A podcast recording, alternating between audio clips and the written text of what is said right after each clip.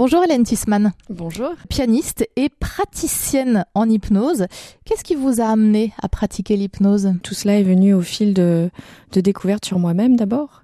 Ça partait d'un élan, d'une recherche de moi, d'aller plus loin dans ce dépassement. Est-ce qu'il y a eu des moments où vous vous êtes senti en difficulté, où vous vous êtes dit, voilà, il va falloir que je trouve des exercices pour arriver à affronter un public, un stress particulier? Bah, C'est exactement ça. Comme parfois ce fameux auto-saboteur qui finalement est très présent. Cette petite voix, ce petit espèce de petit personnage qu'on est tellement habile à fabriquer dans nos vies au quotidien. Je crois que c'était pour l'entrée au conservatoire de Paris. On m'avait dit, euh, prends des bêta-bloquants. Donc ces médicaments que prennent euh, les artistes, les musiciens. Oui, le grand public le sait pas beaucoup mais les musiciens sont des gros consommateurs de médicaments, de bêta-bloquants pour euh, maîtriser leur stress. On pourrait parler de dopage en fait chez les musiciens, sauf que ce qui est triste, c'est que c'est presque jouer plus sous anesthésie. En fait, on en perd petit à petit le plaisir et le sens.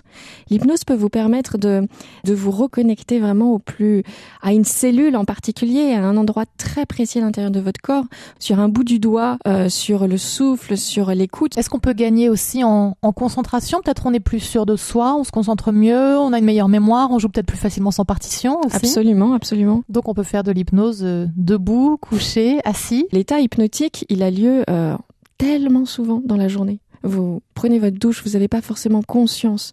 Vous marchez dans la rue, vous pensez à autre chose, vous, êtes là, vous n'êtes pas là. On déconnecte en fait. On déconnecte exactement. Et l'hypnose, euh, contrairement à la croyance populaire, n'est pas de se déconnecter, au contraire de se reconnecter.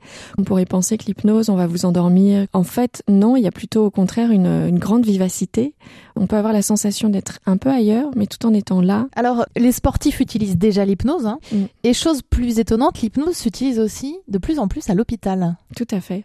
Notre capacité finalement à pouvoir modifier une douleur, que ce soit une douleur psychique, une douleur euh, physique, etc. Vous êtes votre premier en quelque sorte guérisseur ou le premier à savoir exactement euh, le cheminement, sauf qu'il est inconscient. Après les sportifs, pour eux, c'est du quotidien de plus en plus de champions disent qu'ils ont eu recours à ça. Et quelle évidence de prendre soin de sa préparation mentale dans un domaine où on sait bien que le mental, c'est 90% peut-être. Donc tout le monde peut faire de l'hypnose. Tout le monde. On peut faire de l'hypnose dans les bouchons.